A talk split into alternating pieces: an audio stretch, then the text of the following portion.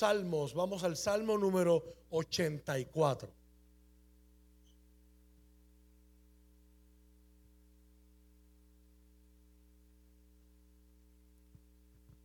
Gloria a Dios. Libro de los Salmos. Por, usar la nomenclatura de otros libros, aunque con Salmos es redundante. Capítulo 84, el Salmo 84. Ya que en cada capítulo en este libro es una unidad aparte. Es un muñequito aparte, es una poesía aparte, es una oración aparte. ¿Y qué clase de oración? Lo tenemos, amado. Dice la palabra del Señor y lo leemos en el nombre del Padre, del Hijo y del Espíritu Santo.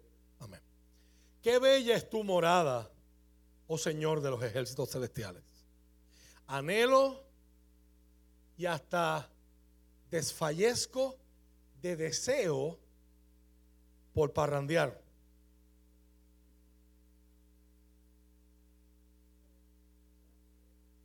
Ah, me equivoqué, mala mía. Anhelo y hasta desfallezco de deseo por el holgorio y el coquito. Así tampoco es que dice. Anhelo y hasta desfallezco de deseo por entrar en el patio, en los atrios del Señor con todo mi ser, mi cuerpo y mi alma, gritaré con alegría al Dios viviente. ¿Por qué los cristianos gritan tanto? Y cuando usted va, y usted no, usted no vio los videos de la gente en el concierto de Daddy Yankee, estaban bien calladitos, ¿verdad? ¿Por qué los cristianos gritan tanto? Dios no es sordo. Sí, pero tampoco es nervioso. Él no, le, tiene problema con ese asunto. Con todo mi ser, mi cuerpo y mi alma gritaré con alegría. Eso dice pasión. Hasta el gorrión encuentra un hogar y la golondrina construye su nido y cría sus polluelos cerca de tu altar.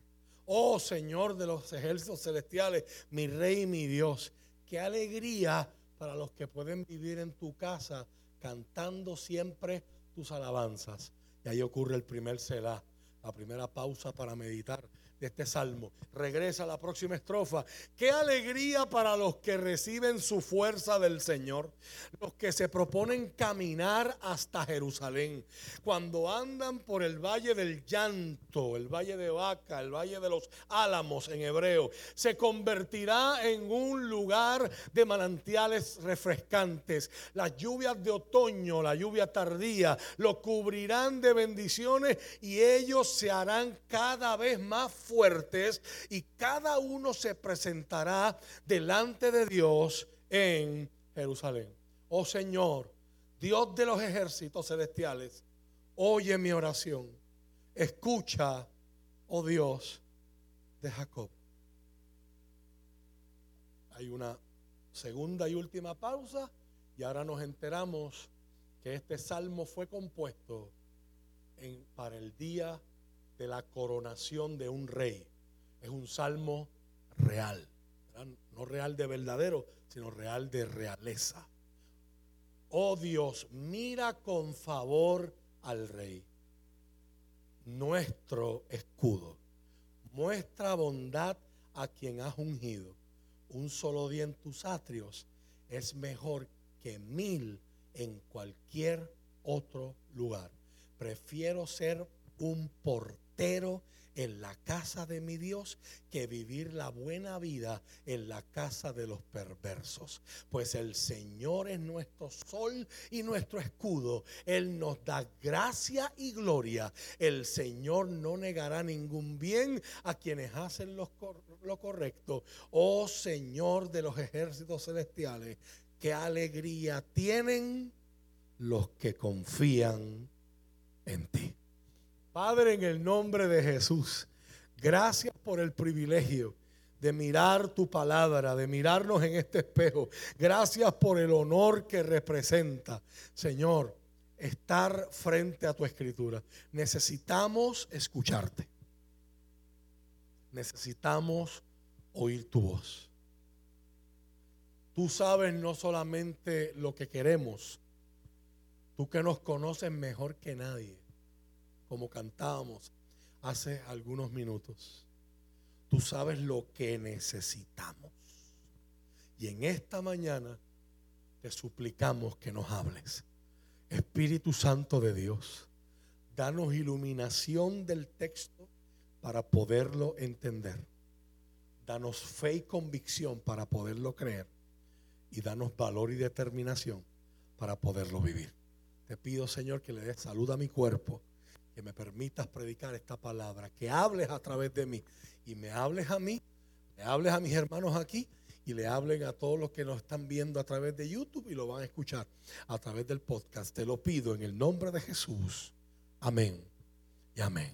Se puede sentar.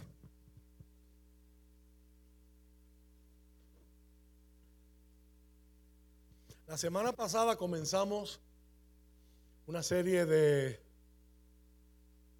pensamientos, de sermones, de prédicas con el tema de Adviento. Y estuvimos mirando la palabra del Señor en el Evangelio según San Mateo, donde Jesús pronuncia su discurso escatológico, uno de cinco grandes discursos que hay en el Evangelio según Mateo, a través del cual él organiza su material. Y en el discurso escatológico vimos que Jesús en esa expresión, después de hablar de las famosas diez señales, las señales para su venida, Jesús utiliza cinco parábolas y de esas cinco estuvimos mirando la primera, la parábola del ladrón. Si la gente supiera, si el padre de familia supiera a qué hora viene el ladrón, estaría velando estaría pendiente, estaría listo, estaría preparado para impedir que le roben su casa. Amén. Y ese era el tema que estuvimos trabajando como primer sermón de esta temporada de Adviento. Adviento es una palabra que viene del latín y significa una llegada hacia. Es la expectativa, la expectación de, un, de que una figura prominente se acerca, está de camino y la semana pasada el tema fue, ¿estás preparado? Y argumentamos que, para los que no estuvieron, que Israel no estaba preparado para la primera venida del Señor. Y, a la, y somos recordados de la experiencia misional cuando hablamos de Adviento, estamos mirando con anticipación y anhelo la experiencia bonita de la Navidad, poniéndonos en los zapatos de ese pueblo de Israel que por más de 400 años esperaba el cumplimiento de esa promesa. Pero a la misma vez somos recordados de que esta temporada es una temporada entonces idónea para pensar que nosotros no solamente miramos al pasado, de que Cristo ya vino, de que Dios se hizo carne, de que Dios se encarnó, de que Dios tomó forma de ser humano y vino a nosotros como uno de nosotros mismos, que es el segundo más grande milagro que relata la escritura después de la resurrección de Cristo de entre los muertos. No solamente miramos a esa primera venida, sino sabemos que estamos esperando y la iglesia tiene que vivir preparada en vista y en mente de la segunda venida de Cristo. Sin embargo, hay trabajo que hacer porque mientras usted y yo hablamos de la segunda venida, hay gente que no ha escuchado ni de la primera. Y dijo un famoso misiólogo, no es justo que alguien tenga el privilegio de escuchar el Evangelio dos veces cuando hay gente que no lo ha escuchado ni una. Así que dile al que está a tu lado, qué privilegio. Otra razón para agradecer en esta mañana. Tenemos una bendición. Y culminamos con el ejemplo de Noé, enseñando de que Israel no estaba lista y Jesús lloró sobre ella. Te van a derribar a tierra porque no conociste el tiempo de tu visitación mirando el Evangelio de Lucas, y vimos el, Evangelio de Mateo al principio cuando llegan estos reyes, llegan estos sabios de Oriente, que nosotros en nuestra tradición popular le llamamos los tres reyes magos, porque sabemos que era una caravana de más de 100 de estas personas en la nobleza, lo sabemos por registros que tenemos en la historia. Llegan y preguntan, ¿dónde está el rey de los judíos que nació? Sabemos que nació porque vimos su estrella. Y Herodes no estaba preparado, estaba listo para esa conversación. Herodes, su respuesta fue turbarse, porque para Herodes no podía haber otro rey. Él era el rey. Un hombre que había matado esposas, que había matado hermanos y que había matado hasta hijos por miedo a que le quitaran el trono. Imagínese el balde de agua fría cuando esta gente vino a decir, bueno, nosotros vimos la estrella y la estrella nos ha traído hasta aquí. No estaba listo. Para Herodes no fue una noticia que le trajo gran gozo. Tenga ese contraste cuando hablemos de Navidad y veamos el coro de los ángeles diciendo, gloria a Dios en las alturas y buena voluntad. Esa buena voluntad es para el que está preparado. Porque el que no está preparado, el que tiene otra agenda, el que tiene otra agenda y vive como su propio rey, la venida de Cristo es lo peor que le va a poder pasar. Aún cristianos que le dicen al Señor, Señor, sí, yo te espero, pero no vengas todavía, que yo no me he casado. Todos vieron, ¿verdad? El, el corito de aquellas señoras que estaban cantando en este año, el año pasado. Señor, yo quiero que me vengas a llevar. Y uno dice, pero todavía no, Señor. Habían como 800 años en ese altar, ¿verdad?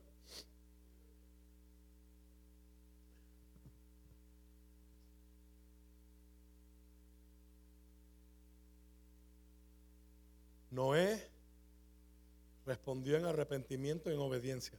Son las dos maneras de uno vivir preparado ante la noticia de que en cualquier momento se pueden abrir los cielos y todo ojo le verá.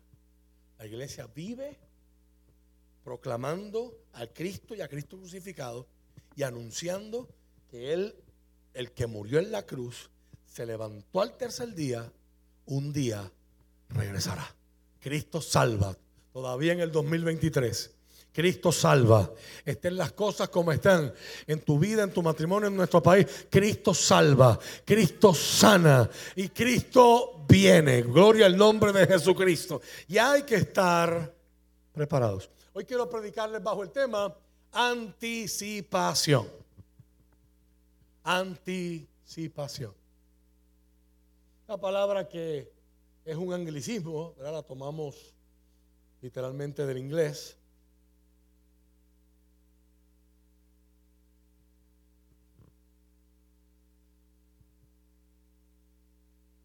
Yo se los voy a explicar de esta manera. Les mencioné la semana pasada que usualmente en Puerto Rico las decoraciones navideñas y los árboles empezaban cuando?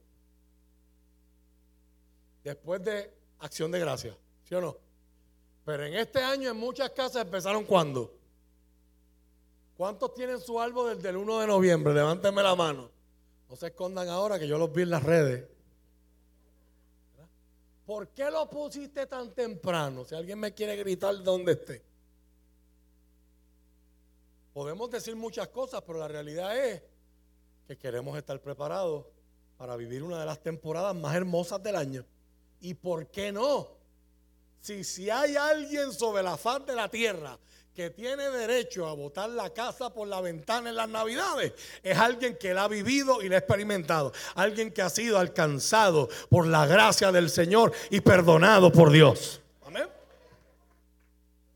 Pero ¿por qué empezar tan temprano? Les decía la semana pasada que me estuvo curioso, porque usualmente eso lo vemos después que hemos vivido años bien difíciles. Yo recuerdo el año después de María, cuando ya por fin la gente tenía luz. Y hubo gente que aún con la planta eléctrica empezaron a decorar bien temprano, ¿verdad? Porque es una forma, asumo, psicológica de tratar de pasar la página y nos preparamos para algo nuevo. Y viene un año que quizás puede ser mejor que este año. Y todo eso, todo eso se mezcla en nuestras mentes y en nuestros corazones cuando hablamos de Navidad. Pero si usted tiene niños cerca de usted, esa gente entiende lo que es la anticipación para el 24 de diciembre. Rafael Uciel me está diciendo desde octubre ¿Cuándo llega diciembre, papá?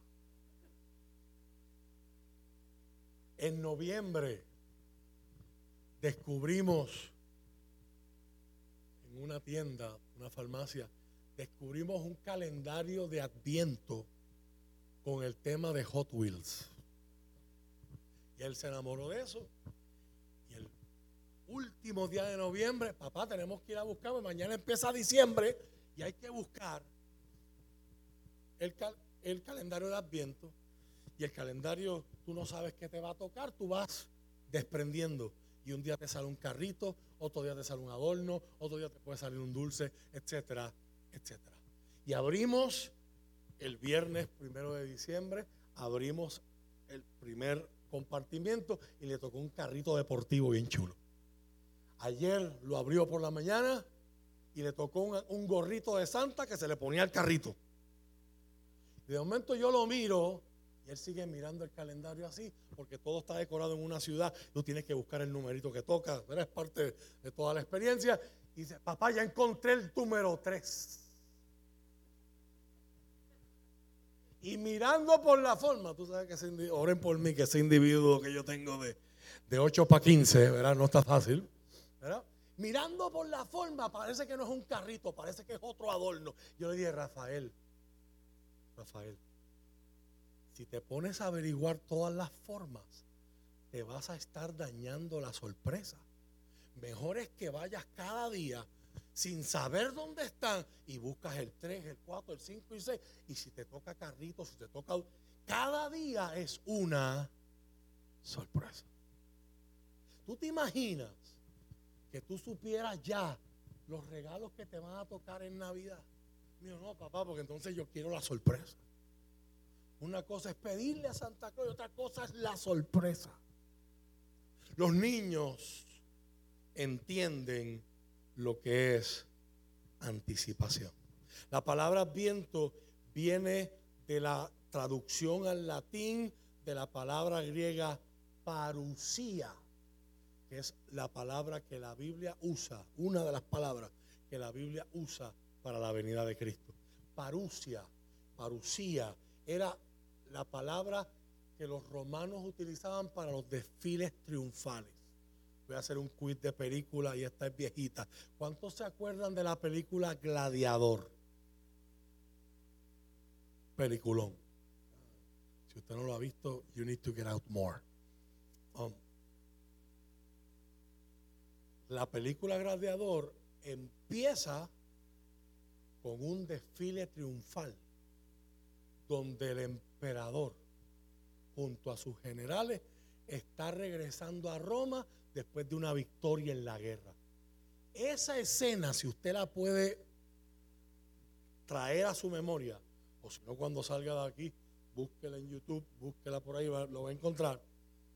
Esa escena es lo que venía a la mente de los que escuchaban la palabra y leían la palabra parucía. Es el retorno triunfante, es el retorno victorioso de un rey que todos tenemos que celebrarlo, porque si él perdió en la guerra, probablemente nosotros terminemos todos como esclavos.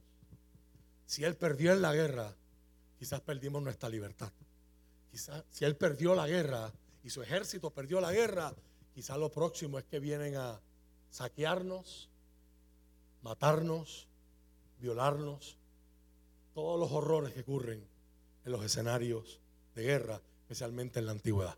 Por lo tanto, era un motivo más allá de que, ah, no, no es de mi partido, yo no voy a celebrar ese mitin político. No, no, Era un asunto de que todo el mundo lo celebraba. De hecho, la parucía es un evangelio, es una buena noticia que nos mejora la vida a todos por igual. El llamado en este tiempo y en esta temporada es por encima de todas las distracciones y por encima de todo lo que compite con nuestra atención. Es anticipar con expectativa la aparición de Jesús el Mesías, que llegó a nuestro mundo, cambió la historia de tal forma que la historia es antes de Él y después de Él. Así que el adviento mira hacia atrás, pero también mira también hacia el frente, como la Santa Cena. Te recordarás el jueves de acción de gracias, estuvimos aquí temprano y cuando el apóstol celebra la Santa Cena con sus discípulos y con las iglesias que él a las cuales él servía y supervisaba, le dice a la iglesia de los Corintios, de manera que cada vez que comieres este pan y bebieres esta copa, la muerte del Señor anuncia, mirando al pasado, hasta que Él venga. Entonces, mira al pasado y también mira al futuro.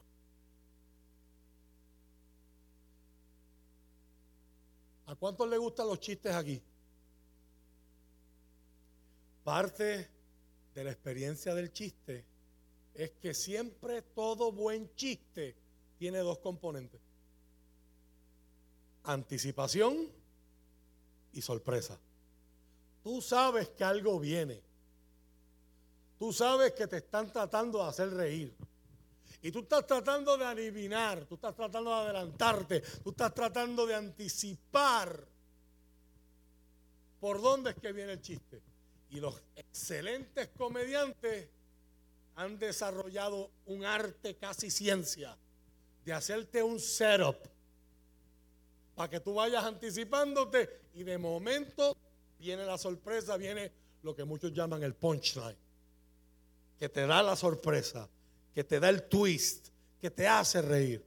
Qué interesante fórmula, anticipación que termina en sorpresa. Sabemos que algo viene, pero no es lo que esperábamos.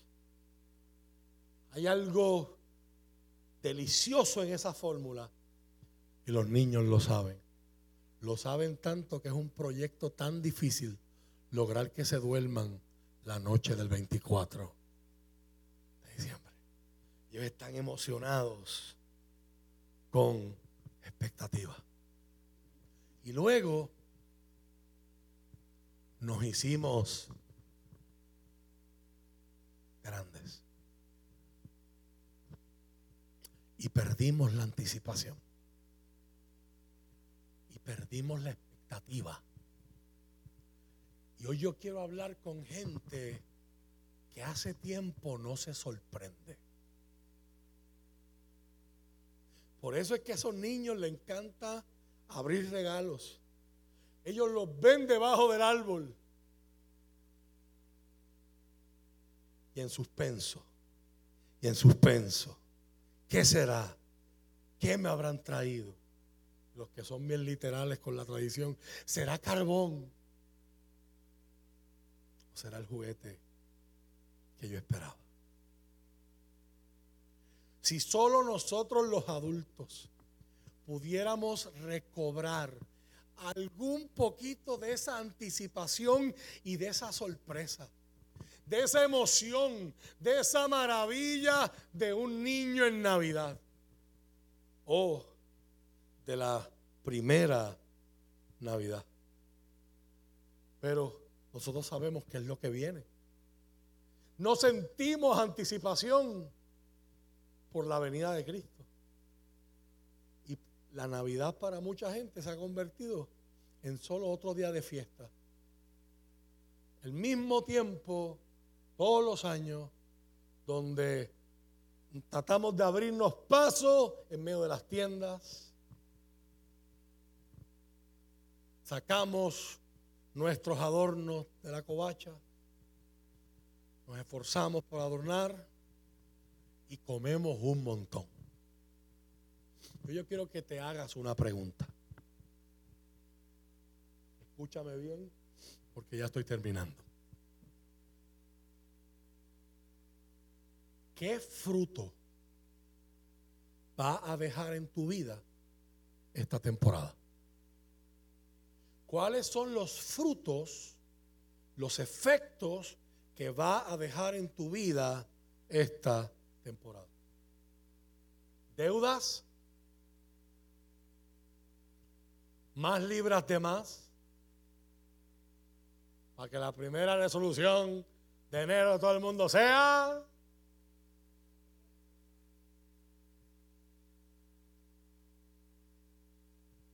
Tristeza por la nostalgia de los que no están, los que hemos enterrado, las relaciones que hemos perdido en el camino, la gente que pensamos que iba a estar y ya no están. Juan el Bautista, que es un experto de Adviento, él es el precursor y él es el que prepara el camino para Jesús. En su predicación en Lucas capítulo 3, verso 8, verso 7, Juan le confronta a Israel y lo lleva a hacerse la pregunta de si están llevando o no frutos dignos de arrepentimiento. Cuando examinamos el fruto de nuestras celebraciones de Navidad, algunos odiamos admitir que el fruto está podrido. Familias estresadas, estiradas, desgastadas, relaciones difíciles y gente en deuda por comprar regalos, para impresionar gente que hasta no le caen muy bien, pero para quedar bien. En el amigo secreto, en el papelito, en aquello, en el traje para la fiesta del trabajo. Y tantas y tantas cosas que hacen que esta temporada se vuelva tan compleja. Cuando llega enero y pasan las octavitas, ¿con qué nos quedamos? ¿Con qué nos quedamos?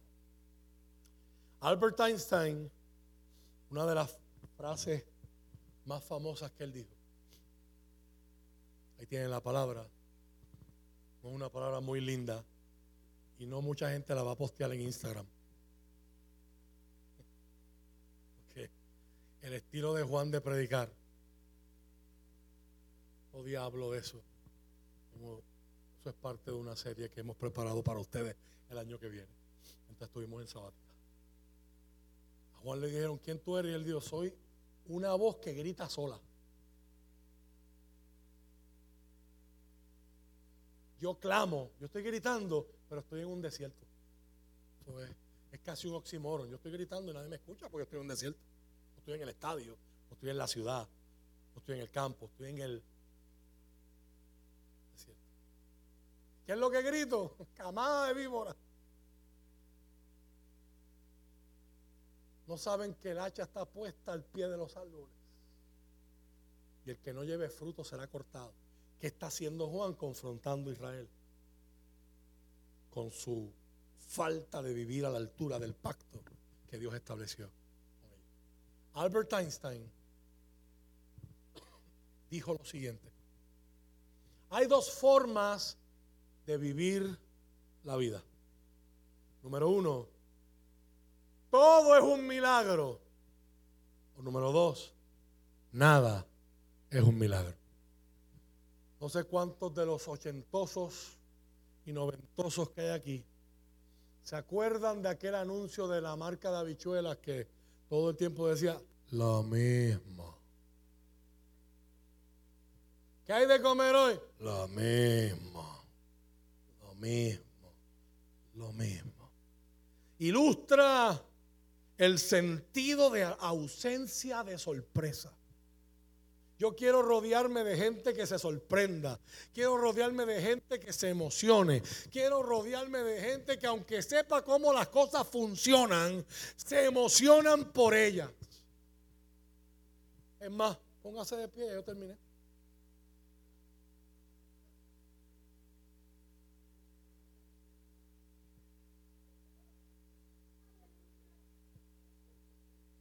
Venimos de la sabática callando las bocas de un montón de calumniadores. How you like me now?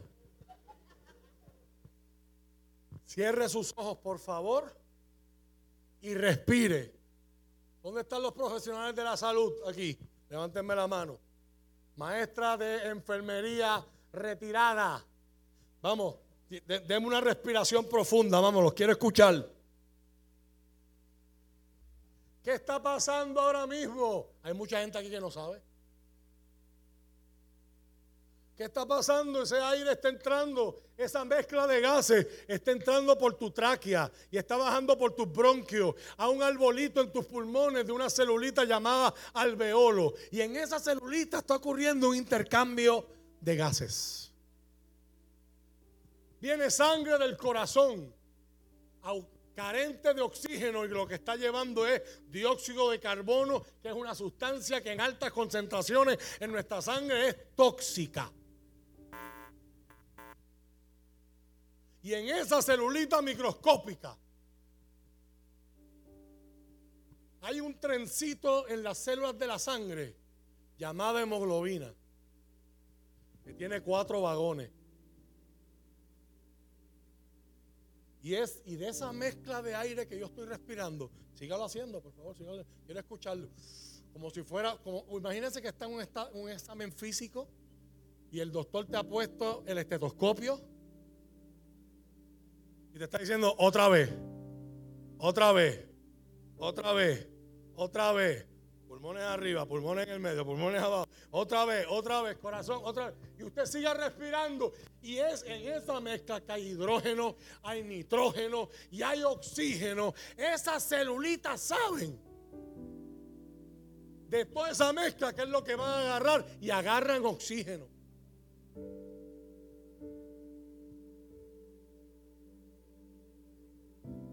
Y ahora esa sangre que vino del corazón,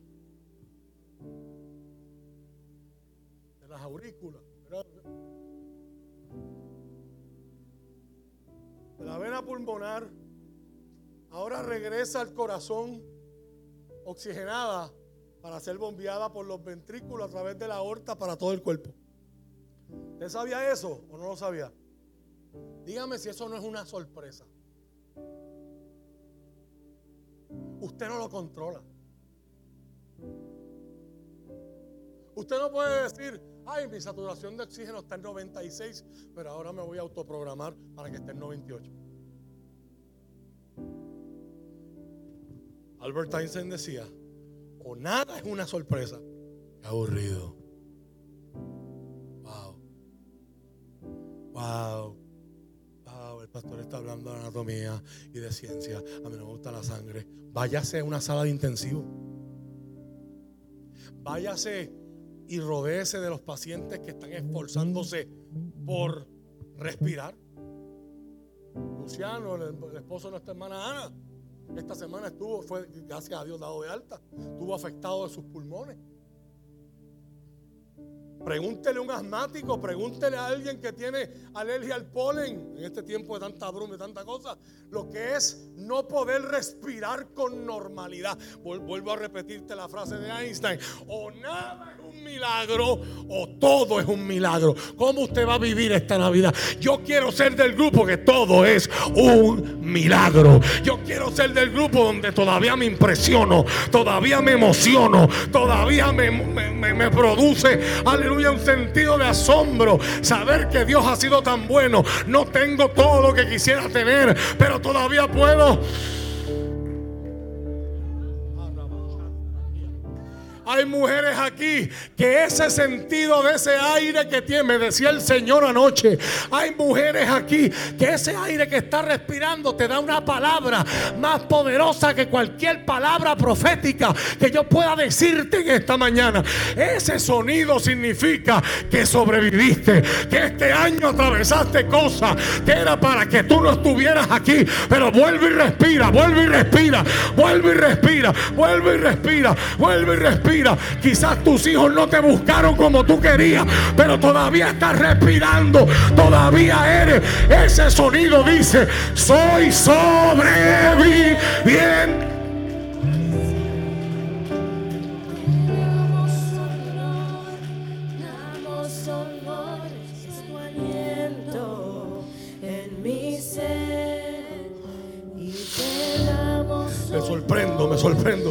Ese sonido en mis pulmones, ese sonido en mi nariz, ese sonido en mis fosas nasales.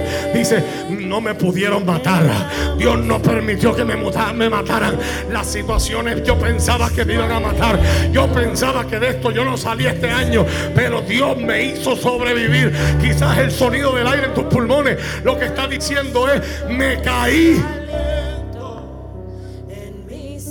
Me equivoqué. Me descuidé. Pero Dios me está levantando. Dios me está devolviendo vida nueva.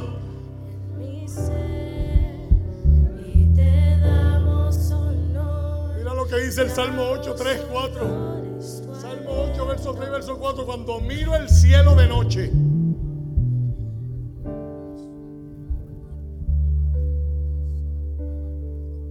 ¿Cuántos vieron el eclipse?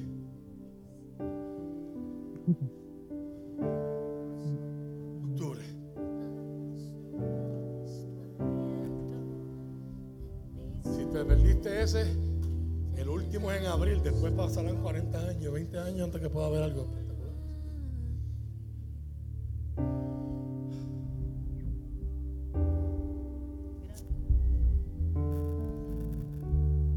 Cuando miro el cielo de noche y veo la obra de tus dedos, la luna y las estrellas que pusiste en su lugar, me pregunto, ¿qué son los simples mortales para que pienses en ellos?